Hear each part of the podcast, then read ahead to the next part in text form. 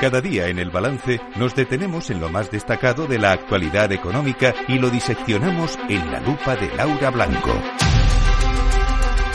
Laura Blanco, buenas noches. Buenas noches, Federico, ¿qué tal? Bien, estupendamente. Oye, una cosa, nos salimos del circo del Congreso, bueno, Congreso Senado en este caso, porque se ha trasladado allí el debate, sí, sí. porque ayer te dije que yo necesito que alguien me explique bien qué es lo que ha pasado con Grifols, que por cierto hoy sube en bolsa. Amenazado además a estos de Gotham, a mí esto de que una empresa se llame Gotham City y, y casi que es que al CEO le falta llamarse Batman, eh, eh, ya de entrada me mosquea un poco, pero bueno, eh, los van, les han amenazado con todo tipo de acciones legales, ¿no? O algo así, más o menos.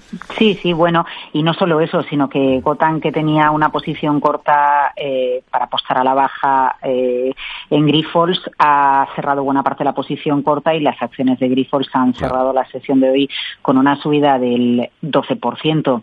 Mira, el, eh, el, el caso de una compañía francesa sobre la que Gotan emitió un informe llevó al equivalente a la CNMV francés a suspender la cotización del título. Yo sigo en mis 13, Federico, aunque entiendo que eh, tiene que haber asimetría de información para que la Comisión Nacional del Mercado de Valores suspenda un título y aunque creo que necesitamos clarificar más todo, las cuentas de Grifols, la explicación de Gotham, el auditor, eh, la labor y el papel de análisis de la Comisión Nacional del Mercado de Valores, llego a la conclusión de que si se hubiera parado la cotización de Grifols y se hubieran dado todas las explicaciones oportunas eh, sobre las cuentas de esta compañía farmacéutica, no hubiéramos asistido ayer a una caída como Claro. la que asistimos y hoy ante el cierre de posiciones po- cortas provoca la subida del 12%. Yo sigo pensando, en, en- entiendo que las reglas del juego son las reglas del juego y si la CNMV considera que no hay asimetría de información, el título no se parará, pero sigo pensando que el pequeño accionista el minorista es el gran perjudicado. Claro. Pero porque aquí se coge a todos, ¿eh? a los pequeños y a los grandes inversores, eh, a, a los gurús de la gestión de los fondos en España, todos con posiciones en la compañía farmacéutica. Cierto que en el caso de Grifols, mira, pues ¿qué hemos aprendido? Pues hemos aprendido que aunque no tengas el 100% de una compañía, la puedes consolidar totalmente eh, si tienes control sobre ella, ¿no? Eso lo aprendimos. Pero qué, qué fácil hubiera sido, y lo comentaba con un analista, cuando ayer empiezan a surgir todas las dudas, después del informe de Gotham, qué fácil hubiera sido que, que mm, la auditora publicara un comunicado y explicara una empresa puede consolidar el 100% de una compañía que no posee en determinadas circunstancias. Más claridad en la información. Eh, al, al, final, muchas de las personas que están invirtiendo en los mercados y muchos inversores minoristas no tienen por qué entender la letra pequeña. Fíjate que tenemos a una CNMV que prohíbe la publicidad de, de los CFDs eh, porque entiende que un minorista operando con CFDs no dispone de toda la información para operar con este tipo de producto y limita la promoción de este producto. ¿Por qué ante situaciones de mercado en la que el minorista no tiene toda la información o no tiene por qué entenderla, bueno, pues se dice que se proteja al minorista, pero en la práctica yo creo que eso no ha sucedido. No sabemos cómo va a acabar ¿eh? el caso Grifols. No, no, no ha terminado, evidentemente. responsabilidad Ujú. sobre Gotham, exactamente todas las acciones legales que va a llevar a cabo Grifols, eh, a, a- a qué nos van a llevar y en qué situación queda la compañía. De momento cero no vale. Otra cosa es que este sea el rebote del gato muerto, como se llama en bolsa, ¿no? Después de un desplome hay una fuerte subida y que el título vuelva a caer. Un título que, por cierto, llevaba muchos meses eh, acumulando eh, con lluvia fina caídas en bolsa, ¿eh? Y, y no era precisamente el que más gustaba a los analistas. Pero a mí lo que me sigue preocupando es el pequeño inversor.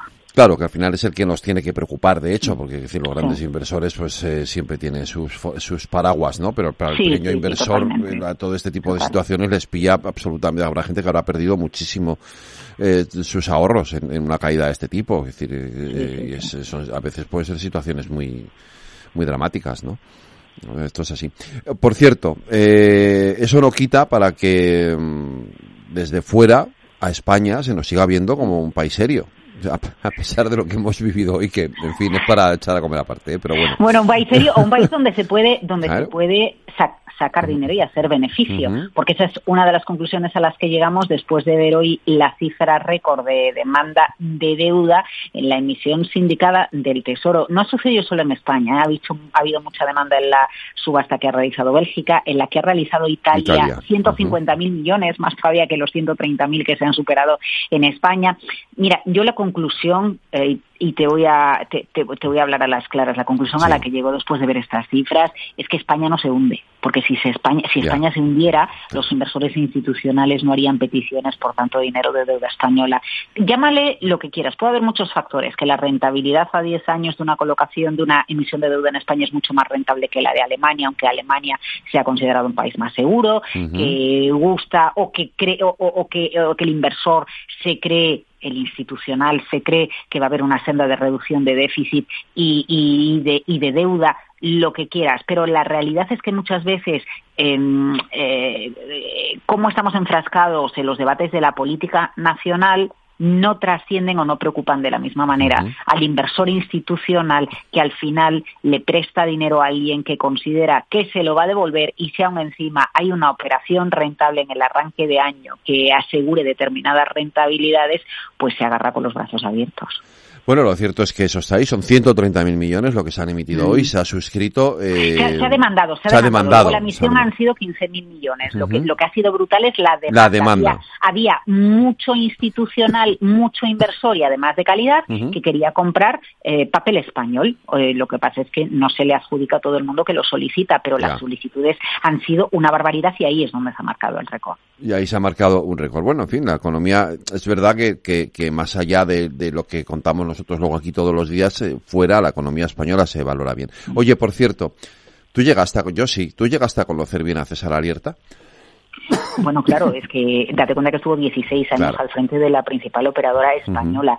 Eh, César Alierta eh, ha fallecido y además ha sido una mañana compleja, ¿eh? porque se anunció su fallecimiento, luego nos dijeron que no había fallecido, horas más tarde fue cuando se confirmó finalmente la, la mala noticia. Por supuesto, bueno, pues para la familia eh, un abrazo, un abrazo enorme y un recuerdo a, su figura como, como empresario. A ver, César Alerta tiene un, un, borrón en, en, su historial y, bueno, él, él, fue presidente de, de Tabacalera y el Tribunal Supremo eh, le condenó por un eh, delito de abuso de información privilegiada. Bien, entonces, este, aunque posteriormente se le, se le absolvió por prescripción del delito.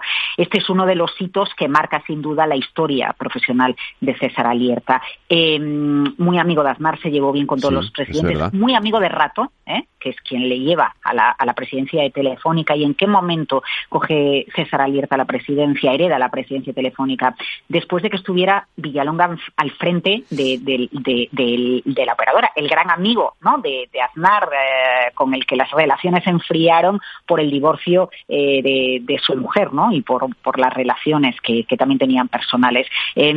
César Alierta ya coja una telefónica que está eh, muy eh, endeudada y ese endeudamiento que llegó a acercarse a los 60.000 millones de euros lo que marca buena parte de la presencia eh, de, de, César Abierta en Telefónica hasta tal punto que lo que ha hecho Payete, su sucesor, desde que está al frente de Telefónica es intentar reconducir la deuda porque es la gran crítica que, siempre se, la, se le ha hecho a Telefónica. pero no vayamos a quedarnos solo con lo malo, aunque es lo primero que te he dicho, ¿no? La parte de la deuda o la parte de donde venía él y el caso tabacalera. Yo creo que hay eh, dos cuestiones que son cruciales para, Telefónica y que son mérito de César Alierta. Una, la expansión, la importante expansión que realizó en Latinoamérica. Fueron unos años de, crecimiento y aprovechar que hablamos la misma lengua para, para extender los lazos en el, en el sur de América. Y fue el primero, fue el primero eh, recuerdo el primer Mobile World Congress, ¿no? del que ahora hablamos tanto, en Barcelona, ¿eh? pero recuerdo el primero hace muchísimos años, 2000 y poco era. Em, cuando César Alierta empezó a advertir de que las operadoras de telecomunicaciones ponían la infraestructura, ponían la red, y había unas compañías, los generadores de contenidos, que se lo estaban llevando crudo y se estaban llevando todo el beneficio. Hoy hablamos de los siete magníficos, bueno, a lo mejor no todos, ¿no? Pero Google, Amazon, Netflix, Facebook, uh, and Company, todas las que quieras. Y él se dedicó desde el primer momento a advertir. Mira, hoy me decía un analista, mira, eh, las operadoras de telecomunicaciones y César Alerta son empresas que pusieron el riñón. Y otras hicieron el beneficio, ¿no? Y entre las que hicieron el beneficio, siguen haciendo el beneficio, están esos eh, siete magníficos. Es verdad que César Alierta también endeudó a Telefónica. A mí lo que me explican es que en esa época eh, eh, no quedaba más remedio, ¿no? Bueno, en concreto hoy eh, Antonio Castelo desde uh me decía, mira Laura, y además Antonio Castelo trabajó con él y, me, me, explicaba, esa era una época, la de César Alierta en Telefónica, en la que o comprabas y crecías o te comían a ti. Así que la manera de expandir una empresa era, era crecer, porque eran otros años, era otra etapa. Eh, la llegada del cambio de siglo cuando no teníamos claro los retornos que iba a dar el dato. Y lo tenemos claro, ¿no? Entendemos una operadora de telecos como una utility que tira el cable, que tira la conexión, pero a lo que le damos valor es al contenido, a los datos, ¿no? Y a las, y a las comunicaciones. Pero que, que quede claro que efectivamente César Alierta eh, expandió Telefónica, que César Alierta es uno de los artífices que ha llevado la conectividad